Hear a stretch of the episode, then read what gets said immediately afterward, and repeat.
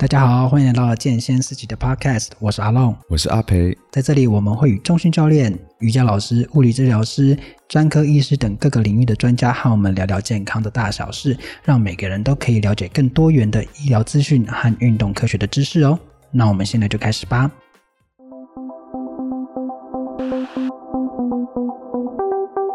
好，那接下来跟大家聊一些跟运动有关的，就是大家因为疫情在家里嘛，在家里大家会开始找一些啊、呃、网络上的菜单啊，看哪些啊、呃、人啊或明星有用哪一些菜单变得看起来你知道身材很好，就会跟着他的菜单做。其实上网找一些新闻，你会发现，其实在跟这些动作的时候，很多人都受伤了。所以这边就要讲是说，在网络上看到这些呃。常见的所谓的明星菜单，或者是某些很特别的菜单，是不是真的很适合大家每就这样直接跟着做？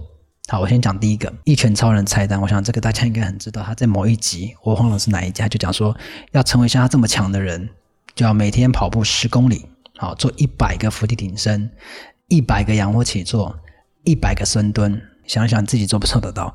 我是做不到了。每天跑十公里这件事情就很恐怖了。哎，还蛮闲的，真的蛮闲的。那真的要很多时间呐、啊。那可能能做的人，他可能是社经地位比较高啦。对。哎，那就表示能做到的都是老板喽。好，我开玩笑的，开玩笑的。啊就是说，真的网络上有人开始 follow 这种呃菜单。那像啊、呃，网络上你一找就会找一个叫新加坡人叫 Sean。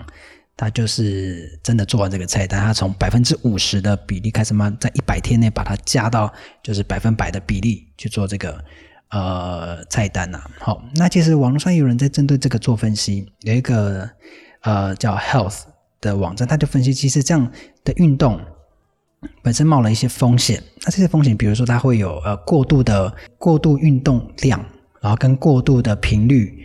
然后以及缺乏其他的，像是核心啊，或是推或拉的动作，就是他很磨着重某一些训练。那再来是他没有去调整说速率啊、爆发力啊、最大肌力啊、敏敏捷度、平衡的移动等等的训练的安排，就是非常 focus 在这个我们常见的运动里面。那当然，更比如说大家追上这个菜单的时候，会因为不知道自己的动作正不正确，产生一些伤害。那阿培医师，那你怎么看像这种大家跟风？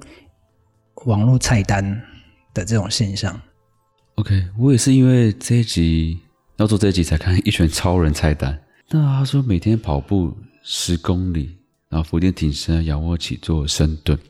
那其实这个四四个运动，其实都还蛮有技术性的。呃，看起来很简单，跑步其实是就跑步啊，可是蛮困难的，就是你要正确的跑步也需要。就需要训练的，那伏地挺身呢？大家会觉得很简单。伏地挺身它其实你要做到正确，也是要有有一点难度的。好，那仰卧起坐相对上比较简单。好，但是仰卧起坐比较注意的就是下背痛的人真的不太适合做仰卧起坐。嗯，好，对。那深蹲的部分，好，深蹲就是一个非常有技术性的一个动作。好，那不是说你蹲下来那个就是深蹲。好，那其实。因为深蹲它是包含啊、呃，几乎全身的肌群都有都有活动到这样子。好，我先讲那个呃跑步好了哦。跑步的话，就是基本上跑步不是适合每一个人哦。好，因为如果你是一个肥胖的人，或者说你膝盖本身就有、嗯、呃有问题，不管是呃退化性关节炎，或者说任何有受伤的，或者开过刀的话，其实跑步。还蛮危险的，哦，那但跑步其实大家都会去跑嘛，好，但是我刚刚讲那那那两个族群，就膝盖的问题，或是肥胖的人，哦，他其实一开始运动不太建议就跑步，好，一开始比较建议就是可能先在骑单车也不错，或健身房的那个固定式的单车，或者说游泳，好，游泳其实我还蛮推荐的一个呃有氧运动。啊，因为它对那个膝关节的那个呃受伤的那个呃几率比较小了，风险比较小了。哦，它非常适合肥胖的人跟有膝关节问题的人。因为为什么肥胖的人呃不适合跑步？是因为它很容易影响到膝关节，甚至髋关节、踝关节。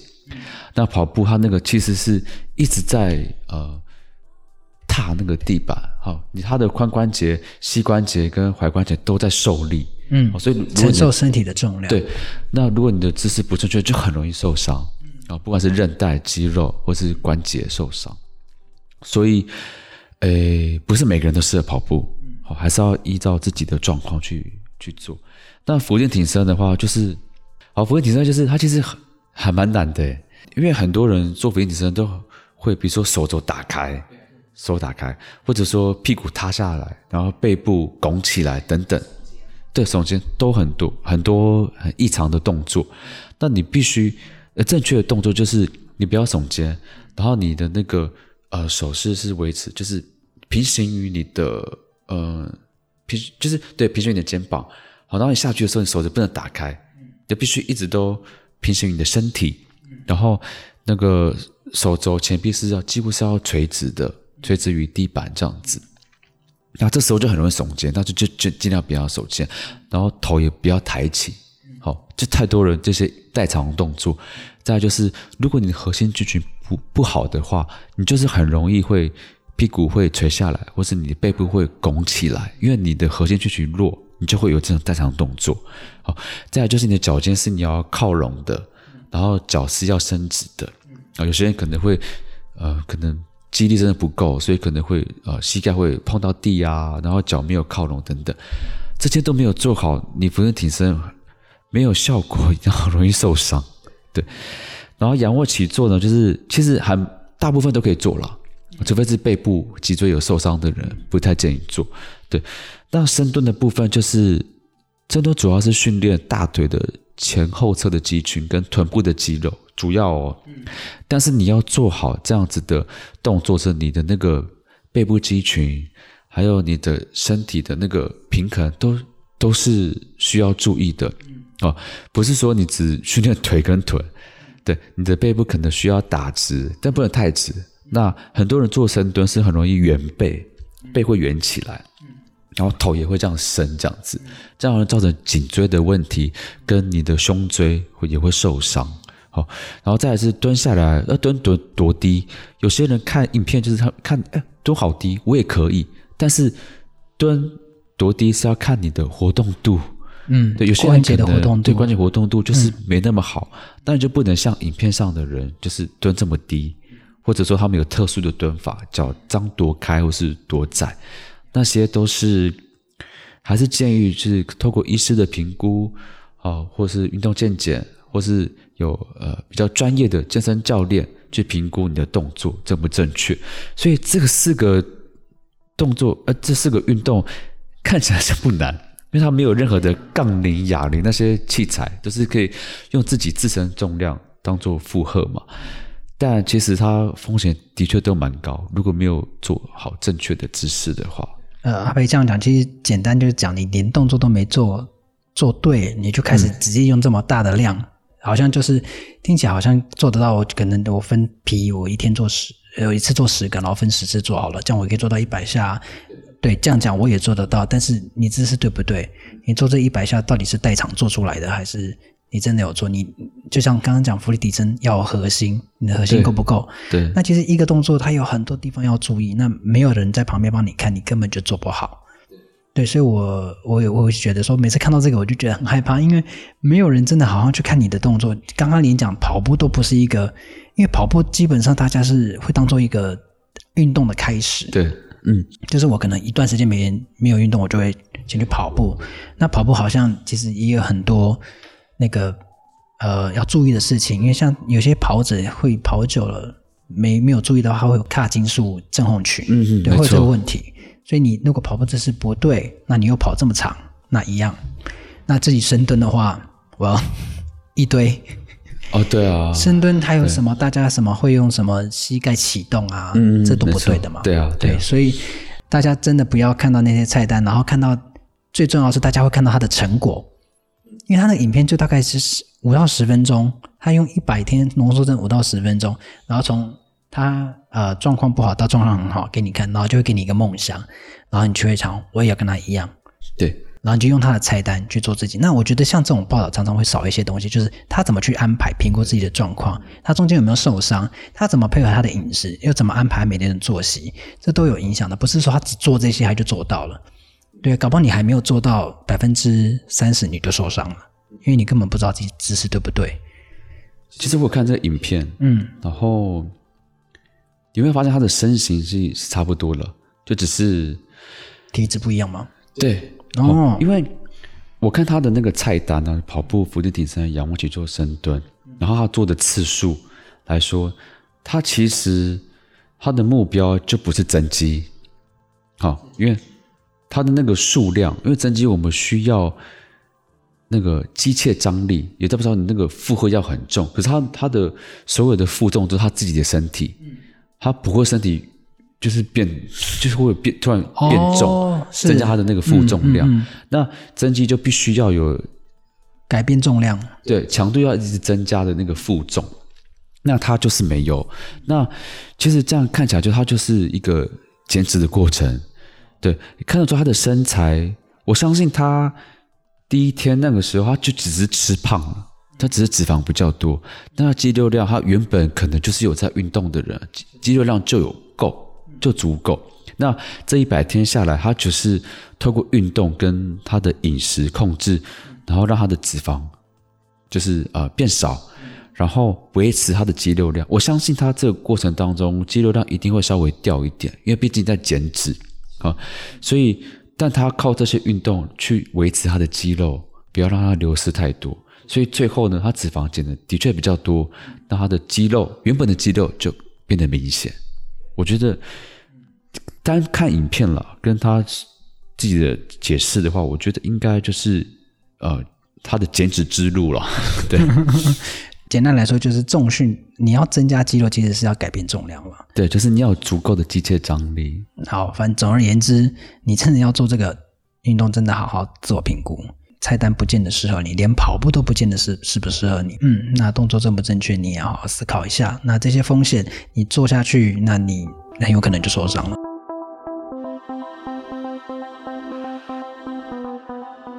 那有一个是那个最近曾曾经很很红的那个《鬼灭之刃》卡通里面有一个猪头，然后有人就是这边的新闻是这样说：他三百六十五天狂做滚轮运动上万次，这是日本人。然后他的大叔这呃这位大叔本来是尾鱼肚，后来变成到全身都是肌肉。那其实大家就开始哎，我要来滚轮一下滚轮。那我其实我去查。滚轮不是就是把它推出去再拉回来耶？他身体有很多要注意的，你的什么刚刚讲到下背不能塌，然后你要怎么启动，要怎么收回，要怎么推出去，你的手臂要怎么做？他真的，我觉得那个没有办法自己完成的一个运动，那个很困难，需要有人有有运动经验的人，嗯、或是可以帮你评估你身体的人，帮你来做这件做那个评估的动作，你才能做好这个训练，否则你只是代偿啊。对，没错，嗯，嗯，你有做过吗？滚轮？我、哦、家里有，有，对，我就是因为想说，因为它那个滚轮是很多功能的，它可以拿来做俯卧撑，然后也可以做滚轮。对，那时候就好奇，就买了一下，就开始一样上网找。我现在讲好兴趣哦，怎么了？你就是你就是案例，不是？就是刚刚前面讲那么多了，现在在讲自己。好了，就是反指标，就是我那时候去查，我还没有开始做，我就退缩了，因为想说我不可能做到这个。教练在上面讲说要注意的是这样，他只是在讲注意什么，然后他怎么做，我就觉得我应该没有办法做，靠自己的能力去做这件事情，那个需要呃有人帮我评估我的状况。如果我现在下去运作，我可能做一千下，可能不如一个你真的好好做一百下的那种效果，所以我后来就没有去呃运作这个滚轮的动作了。嗯。你不要问我做了什么其他运动。好，那像这种滚轮，不管是滚轮啊，或者说像配合这种呃居家器材啊，或者是弹力带这种呃器材，那我们在看到这种用一年每天狂做某一件动作，然后就练出了肌肉，像这种菜单，我们是不是要特别注意？哦，我有点点进去这个新闻看，他的确，他身材真的差很多，就一开始就是很肥，然后到很壮。它不止腹肌壮哦，好，那其实我讲到滚轮这个运动啊，它其实也是很很有技术性，然后困是困难度很高的运动。我自己有做过，我真的啊，对，我承认我的核心肌群真的很弱。对，它其实很可怕，就是它做不好的话，很多地方都会代偿，脊椎或者其他的肌肉都会代偿。那滚轮本身呢，它是训练核心肌群，大家知道吗？那核心肌群又是什么？哦，你在问我吗？对，又是考试。对，哦，那这次比较好。他上一集问我很蠢的事情，他今天问我比较难的问题。核心肌群就是在肚子那那一群肌肉，就什么骨盆底肌啊，对对对，然后腹直肌啊，然后有腹斜肌吗？也包括可以，对，嗯，就是这些肌，然后合合称叫核心肌群。对，它的定义就是呢，它是只要能够稳定你的躯干。保护脊椎的那个支撑力的所有肌肉都可以包，就是叫做核心肌群。像刚刚阿龙提到，就是所谓的腹腹部的肌肉，包括腹直肌啊、腹横肌等等，还有骨盆底肌群，然后再来就是脊椎旁边那些小小的肌肉，哈，多裂肌，好，甚至还有我们呼吸肌，包括横膈膜。那个都是所谓的核心肌群，所以有些人在练核心肌群的运动的话，就会强调呼吸，因为毕竟横膈膜就是它也是，因为你吸气，你才可以呃稳住你的腹部的内压，它这个对腹内压，然后你才会维持你的脊椎的稳定度。好，所以核心肌群它的定义就是蛮广泛的，只要能够稳定躯干跟保护脊椎的支撑力的那些肌肉，都是核心肌群。那滚轮的确它，它的确对于核心肌群的训练是非常有效的，但它就是非常难做。哦，那你它除了训练那个腹部的肌肉之外，它其实你必须要维持你的背部嘛，不能塌陷。哦，你除了那个你的核心肌群要稳住之外，你的背部的肌群也要维持你的姿势，包括你的阔背肌，还有甚至你的肱三头肌，因为你伸出去的时候，你肱三头肌也是在出力。哦，再来就是你。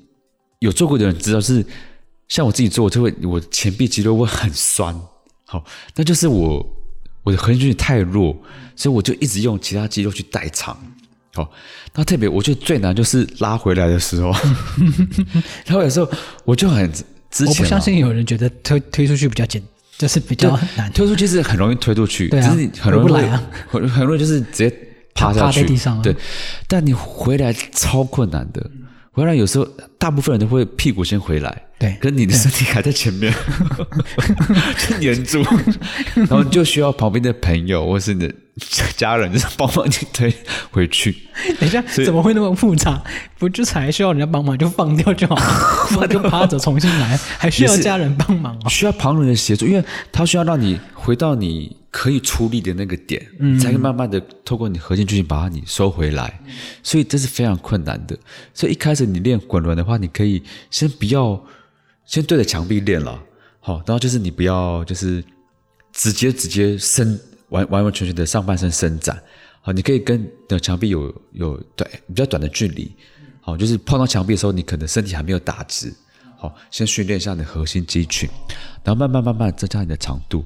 到最后，你真的可以趴下去，然后可以再回来。好，好，所以滚轮呢，它其实可以达到训练核心肌群的效果。但是呢，你看它的图片，它不是只有腹肌，包括胸肌也变大，然后手臂肌肉、肩部肌肉都的明显变大跟明显，所以。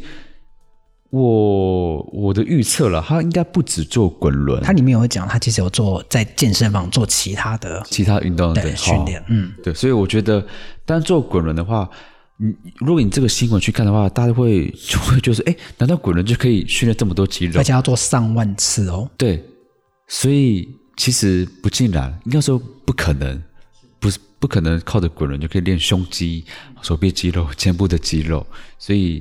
这也是一个迷思啦，就是古人是可以训练核心肌群，但是它不是说万能的这样子。而且这边他会带入给大家说上万次。那前面也有讲，其实你做一个运动的安排，不是只有做次数，嗯，那还有频率的安排，对对，那还有重量的安排。那你以次数来讲的话，那你这样一直做，那搞不好就是代偿。对啊，你从头到尾就做错的动作，你就误导民众，就是做那么多次，嗯、然后做错的姿势这样子。这个是也是很危险啦，就是到时候又受伤。对，嗯，好，这又是一个例子，就是大家在看到这种的时候要特别注意，说你要不要做。而且刚刚听阿培这样讲，你会很清楚知道，你没有一定的肌力，你其实不适合做滚轮。对，没错，对嘛？否则那个就是、是高难度的。对，除非你是更渐进式。我刚刚讲的是对着墙壁，嗯，慢慢拉长，就慢慢这样子去，对，知道那个动作。嗯，对你刚刚讲的，其实就是我的确，我那时候在做，我的确就是出去回不来，我就不再回来了。我就直接现在最流行的词，我就直接躺平。对，就会生气耶。你看，身体受伤，然后心里又受伤，对不对？我还来不及受伤，因为趴下去，你就一直在趴下去，你就觉得。我就不能回来一次吗？很难过哎。后来再看一些就是其他人的分析，觉得嗯，的确这是一个比较高难度的动作。后来我就看到这个报道了，会起心动念上我也想跟他一样，但其实嗯不是那么简单的。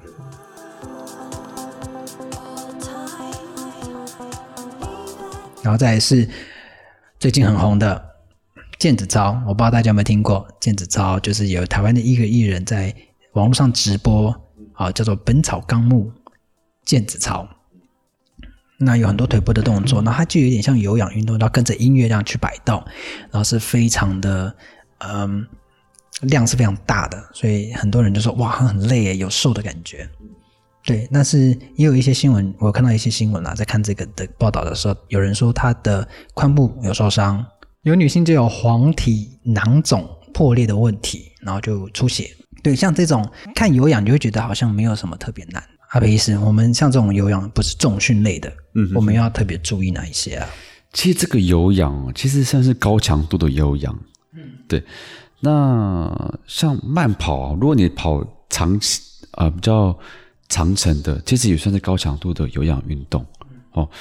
那其实这个因为是高强度嘛，所以真的不太适合呃平常没在运动或是初学者了哦，所以。呃，也要考量到自己的身体素质还有状况，然后去不一定要，呃，的确有运动绝对比没有运动来得好，但是有些动作跟持运动的持续时间，就自己要去衡量。哦，那这个毽子操哦，我稍微有看一下那影片了。你说他有踢毽子的动作吗？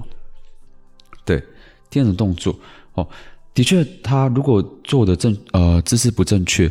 啊，或者是说重复性的动作太多的话，的确会造成附近的肌腱啊发炎。好，那其实踢毽子，我这边可以让呃，也不是科普，让大家知道，就是踢毽子这个动作，它运用它的肌肉哈，有个肌肉非常特别，就是专门做踢毽子的动作，就所谓的缝匠肌。好，缝匠肌就是从我们的胯脊的前上方，好，然后连到呃膝盖内侧，连到胫骨的内侧，这样子，好，它的动作就是踢毽子动作，好，那这个肌肉呢，也是很容易会发生肌腱发炎，好，特别是在我们胫骨的内侧，好，因为它它在胫骨内侧有跟呃呃半腱肌跟还有股股脖肌，好，肌呃三个肌肉连接。结合的一个肌腱就在呃膝盖的内侧，好，所以如果你反复做这样子的动作，好，踢毽子是你的膝盖弯曲嘛，然后髋髋关节弯曲啊，髋髋屈曲，然后呃髋外展，然后膝内转这个姿势，好，如果你长期做的动作的话，你的确在膝盖内侧会容易发炎，或者说是在你呃髂脊这边的肌腱，其实有可能会发炎，你只要重复。呃，一个动作太多次的话，就很容易造成摩擦，或是甚至发炎，哦，甚至会疼痛。那长期下来可能会有纤维化、钙化等等，所以这都需要注意的。哦，所以动呃这些这毽子操当然还是适合，就是嗯是很还蛮好的一个有氧运动，但是动作上就要自己去评估了，就是不要太重复太多次。那自己考量到自己有什么症状，有什么不舒服的话，还是要稍微休息一下。哦，那刚刚有提到是说，哦，女性黄体囊肿哦，我先解释黄体囊肿好了。哦，呃，女性有卵巢嘛？就是大部分女性有卵巢。哦，那我们卵巢主要是排卵用的嘛。好，然后我我们只要滤泡成熟之后，我们就会排卵。排卵之后呢，卵巢就会有产生黄体。为什么要产生黄体？是要啊去分泌黄体素，好让那个排卵啊，如果后续的如果要受精的话，好是有些作用的。那有时候呢，排卵之后，你的黄体没有退化完成，或者说有一些异常的液体累积。的话就会造成囊肿，这个囊肿是功能性的。所谓的功能性，就是它不是病态、病理性的啦，它不是一个疾病，它就是一个就是一个泡泡这样子。好，那它产生大部分都是会自行消失。好，那少部分呢会出血，但是出血的话也不太会有明显的症状，它自己会自行消收，自行消收，消瘦。两个销售，自己销售什么？一个是卖，一个是自己变瘦，自行吸收。好，所以黄体呃囊肿它本身它会就是自行消失了。那如果它有一些出血的话，它其实大部分也还是会自行性的吸收，好，身体会自行吸收。那如果说它的囊肿比较大颗，或者说好有囊肿的时候呢，有做激烈的运动。好，我们在呃我们书上啊，或是在临床上，就是有看到说，会特别提到，就是女性特别在激烈的性行为之后，就会很容易造成黄体囊肿破裂。好，那呃女性就常常会下腹痛了，下腹很痛，甚至会出血。好，这时候就就要跟子宫外孕呃去做鉴别诊断，因为这造成的症状很类似。哦，所以激烈的运动会造成原本的囊肿破裂，甚至大量的出血。哦，这也是呃有黄体囊肿的女性是需要注意的。那这个部分就是可能这个女这个新闻上的女性可能就是平常没在运动，或者她平常的确会有黄体囊肿的现象，那运动量过大，哦，或者说她这些动作呃不太平常没有在做。一一次就做这么大量激烈的运动的话，就很可能造成下腹部的不舒服，甚至会让造成黄体囊肿破裂。好，所以这其实也不常见啦。对，但如果有本身知道自己有卵巢囊肿的人，也是要特别注意。对，我觉得还是回过头，就是说你自己的状况要特别注意啦。因为像这位艺人，他应该他本身就是一个运动量很大的人嘛。对对对。对，如果说你跟着他做的话。你要做一，如果你是刚开始运动，你一段时间没运动，你要跟着他做，那你在肌力不足的情况下，你有很可能，或者是活动度不足，髋关节的活动度不足，你就很可能会让自己受伤。对对，而且这个受伤，如果是可以好的，那是最好的。万一它是一些呃不可逆的伤害，那就会是永久的影响了。对啊，这要自己注意。其实今天就分享这短，想要短短分享这三个了。嗯，就是一拳超人的菜单，然后跟那个呃。猪突猛男的滚轮运动跟这个艺人的毽子操，跟大家去讲，其实最重要，你要做这些 跟风这些菜单，你一定要特别注意这些状况，你要注意你的姿势是不是正确的，否则你需真的需要有教练或是相关的医疗人员来帮你做你的身体的评估，否则跟风你也只会造成更多伤害，而且运动没有办法持久，嗯，这会是一个很大的问题。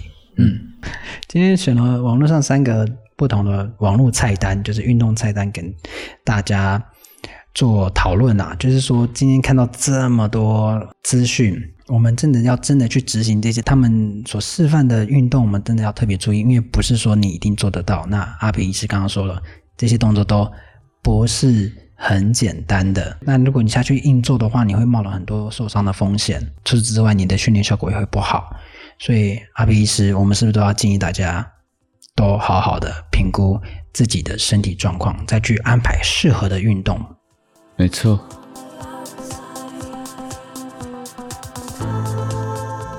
好，言而总之就是，大家看到网络菜单的时候，一定要停看听，要注意自己的状况，就是不要哦，他这样做，然后你看那个 before after，你就觉得我也做得到。对，这大家你你不知道这个人在做的时候，他做了哪些安排，他可能只呈现某些部分给你看。所以还是要特别注意。那运动，呃，可以很简单，也可以很难。最重要的是你要知道自己的状况。好，那今天的节目就到这边啦。那如果你喜欢我们这个频道，记得追踪我们。如果你有任何问题想，或者是想要了解更多的主题的话，都可以到我们的脸书或 IG 私讯给我们知道哦。那相关的链接我都放在资讯栏里了。那我们就下次见喽，我是阿龙，我是阿培，拜拜。拜。